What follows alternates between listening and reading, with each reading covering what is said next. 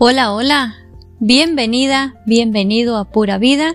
Este es el podcast número 2. Yo soy Viviana y te invito a quedarte y compartir este episodio conmigo. Y por supuesto, si te agrada lo que escuchas, te invito a suscribirte y seguirme para que te enteres cada vez que suba un episodio. Sin más que agregar, comenzamos. ¿Has escuchado alguna vez el término de inteligencia emocional y el aprender a gestionar las emociones? Bien, si aún no has aprendido acerca de eso, hoy te traigo este tema que lo nombré gestionando emociones. Daniel Goldman desarrolló el concepto de inteligencia emocional, en el cual tomó popularidad y demostró la importancia de la inteligencia emocional en el rendimiento laboral, educativo y el mismo núcleo familiar. Anteriormente, hace muchos años atrás, se consideraba que la inteligencia intelectual o el coeficiente intelectual era el más importante como para considerarse una persona exitosa que pudiera alcanzar sus objetivos o ser un profesional exitoso y demás. Em, hace unas cuantas décadas atrás, Daniel Goldman desarrolló este término que te nombré anteriormente, de inteligencia emocional, y va más allá de lo que es el coeficiente intelectual, si bien es muy importante, pero eh, la inteligencia emocional influye mayormente en lo que es en la toma de decisiones en el día a día.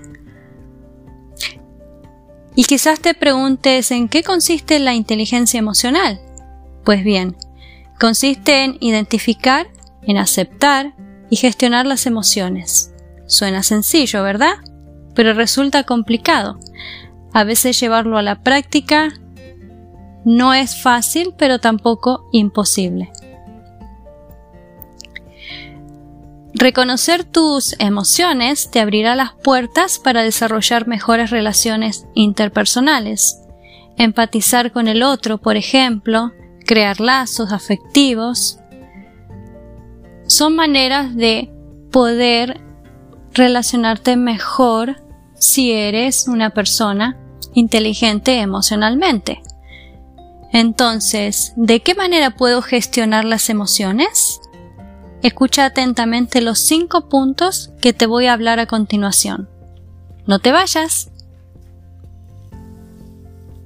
El punto número uno consiste en tener tu propio diario de emociones. ¿Y qué significa esto?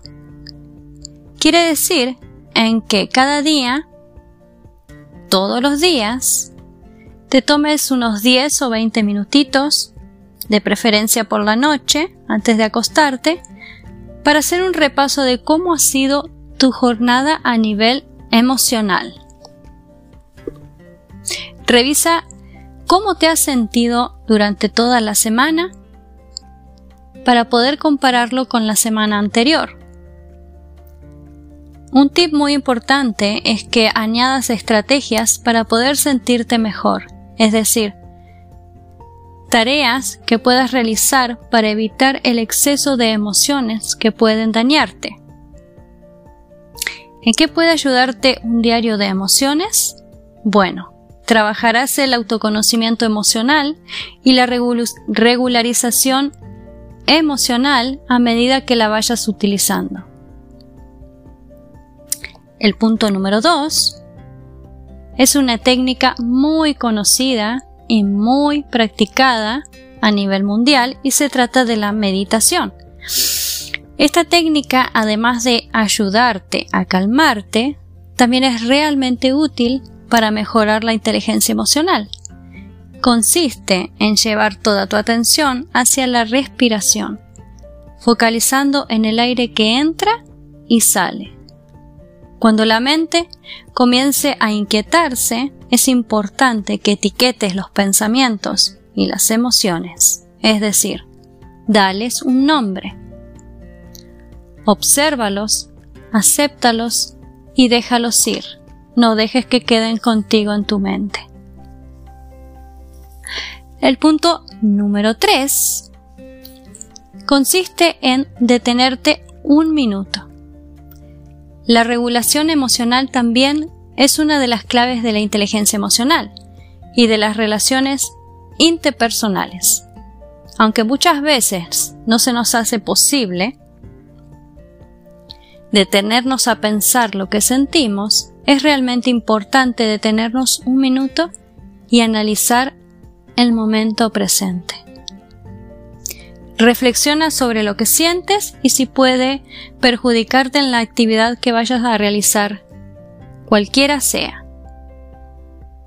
Por ejemplo, eh, si eres un vendedor y vas a reunirte con un posible cliente, es importante que te detengas un minuto y pienses eh, cómo estás eh, en estado de ánimo, por ejemplo si sientes miedo, puedes preguntarte de qué manera puede afectarte ese miedo que sientes con la actividad que vayas a, realizar unos instantes después cuando te reúnas con ese futuro cliente.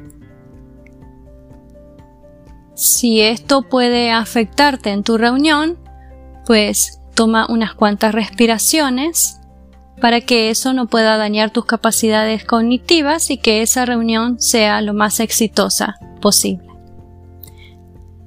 El punto número 4 consiste en asistir a sesiones de coaching. Un coach es un profesional el cual puede asistirte en el desarrollo de la inteligencia emocional, quien te ayudará a conocerte mejor y a desarrollar tus habilidades emocionales. Además, de acompañarte en el proceso de cambio para que mejores tu bienestar y superes tus creencias limitantes. Además, un coach puede ayudarte a lograr tus objetivos. Y el último paso y no menos importante, el número 5, es cuestiónate el para qué de lo que estás sintiendo. ¿Para qué te sirve sentir?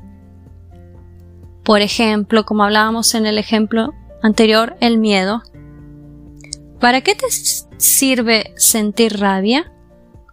¿En qué te beneficia eso que estás sintiendo? ¿Qué efectos tiene esa emoción en tu cuerpo? Hacernos consciente de lo que sentimos nos ayudará a gestionar de manera eficaz las emociones y por ende la manera en que reaccionas ante lo que sientes. Entonces, para resumir, la inteligencia emocional es muy importante para nosotros practicarla cada día. No es algo que pueda hacerse de la noche a la mañana, pero es algo que necesita de práctica y constancia. Si puedes cada noche hacer algunos de estos ejercicios, te ayudará en desarrollar tu inteligencia emocional y el poder relacionarte mejor contigo mismo y con los demás. Muchas gracias por haber estado ahí, por escucharme y por compartir tu tiempo conmigo. Nos vemos en el próximo episodio de Pura Vida. Hasta pronto.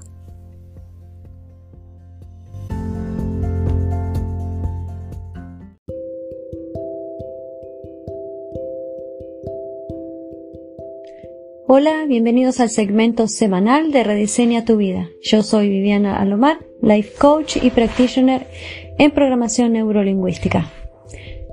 Hoy eh, quiero hablarte sobre metas, qué es una meta, cómo puedo concretarlas, qué técnica puedo utilizar para alcanzarlas. Primero hay que destacar que una meta o un objetivo es aquello que deseamos alcanzar en cualquier plano de nuestras vidas. La buena formulación de los mismos nos permitirán alcanzarlas de manera exitosa.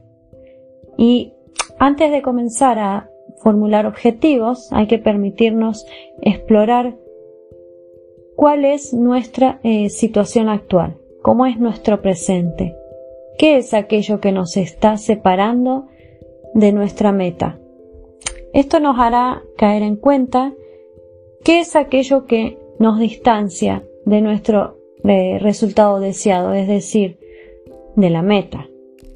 Que, ¿Cuál es la brecha que existe entre mi situación actual y el resultado deseado que es tu objetivo? Por ejemplo, eh, los obstáculos, los recursos que necesitas, qué acciones puedes tomar para llegar a donde quieres, etc. Hay varias técnicas que se utilizan para la formulación de objetivos, por ejemplo, SMART, GROW, SCORE, CBF. Esta última es una técnica eh, que se utiliza en programación neurolingüística porque es una herramienta muy completa para mi parecer. Em, las palabras que debes evitar al momento de formular objetivos son, por ejemplo, el no, un día de estos, la próxima semana, tengo que, o el debo. Esos es como que eh, demandan una obligación, el tengo que, el debo. Entonces no es algo que nos motive a, ir en camino hacia lo que queremos lograr. Hay que aprender a utilizar el lenguaje asertivo, es decir, un lenguaje correcto. Toda formulación de objetivos tiene que estar plasmada en papel, es muy importante esto, cualquiera sea la técnica que uses de la que te nombré anteriormente. Y lo más importante es que todo objetivo debe estar acompañado de un plan de acción. Recuerda que sin acción no hay una transformación y sin un plan de acción solo es un sueño y no es una meta.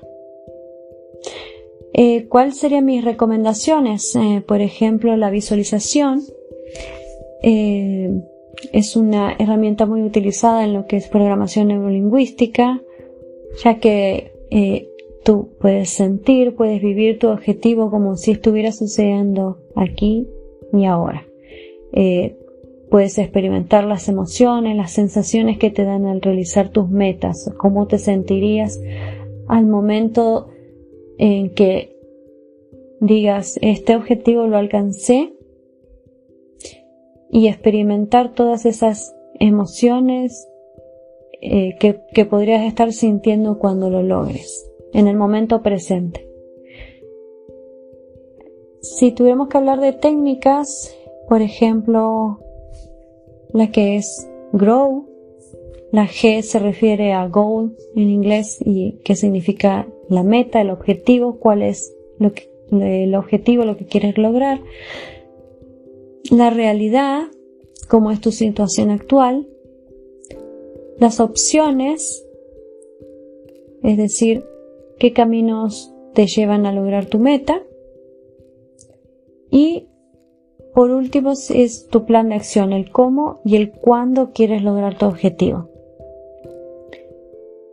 Si hablamos de la siguiente herramienta como SMART, significa la S de específica, qué es lo que realmente quiero. La M es de medible, cómo me voy a dar cuenta que estoy haciendo progresos, de qué manera lo voy a medir, qué es lo que voy a hacer de, qué manera me voy a dar cuenta de que estoy haciendo progresos, ya sean poquitos, muchos, no importa. Algo recomendable es ir anotando día a día qué progreso tuviste. Es una manera de medirlos.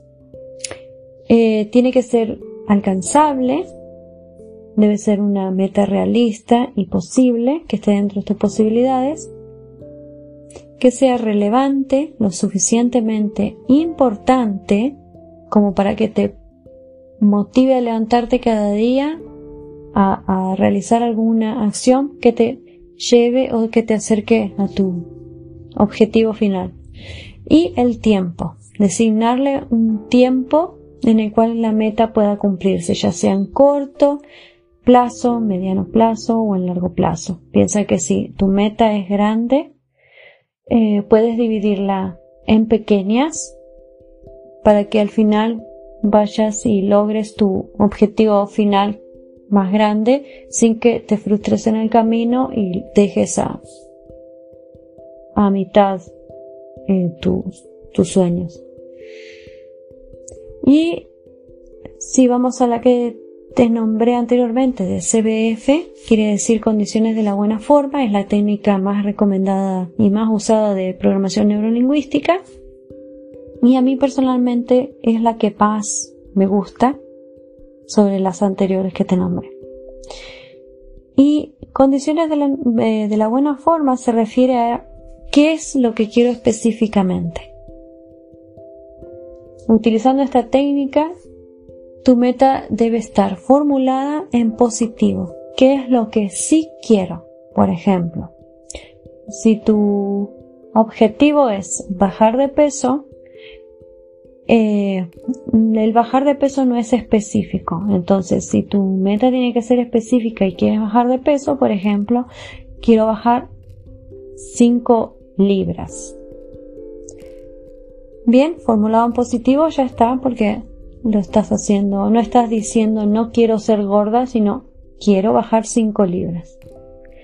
Demostrable en forma sensorial quiere decir cómo sé que alcancé mi objetivo, cómo me voy a sentir, qué emociones voy a experimentar, cómo se van a dar cuenta los demás de que alcancé mi objetivo y para que puedas darte cuenta en este punto de demostrable en forma sensorial es algo que eh, muy personal en lo que tienes que hacer una pequeña introspección y, tratar de averiguar qué, de qué manera te sentirías al lograr ese objetivo y de qué manera los demás se van a dar cuenta de que en realidad lo lograste. Eh, el objetivo tiene que depender de ti.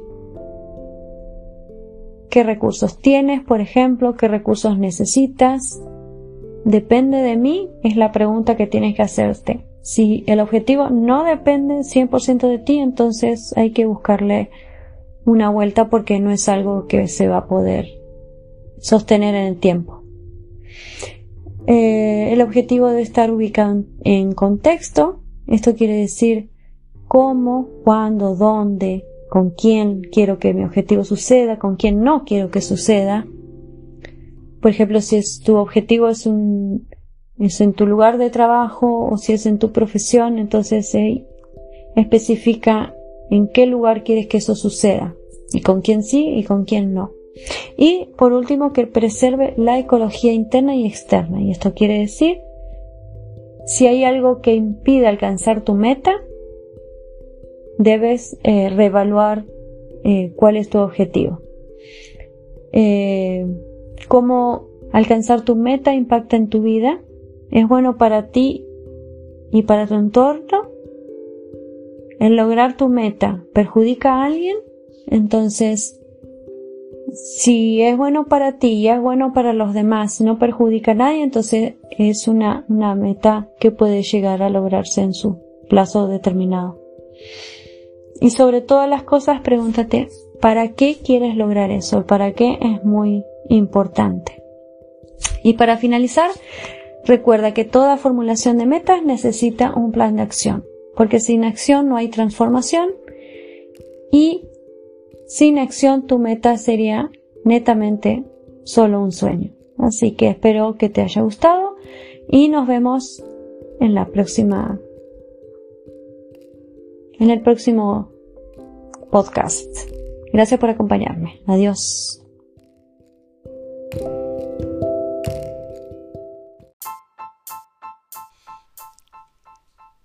Hola, hola, esto es Pura Vida, yo soy Viviana, coach de vida y practitioner en programación neurolingüística y quiero invitarte a escucharme cada semana donde estaré compartiendo diferentes temas tales como desarrollo personal, bienestar emocional, salud, terapias alternativas y mucho más. Acompáñame cada semana aquí en Pura Vida.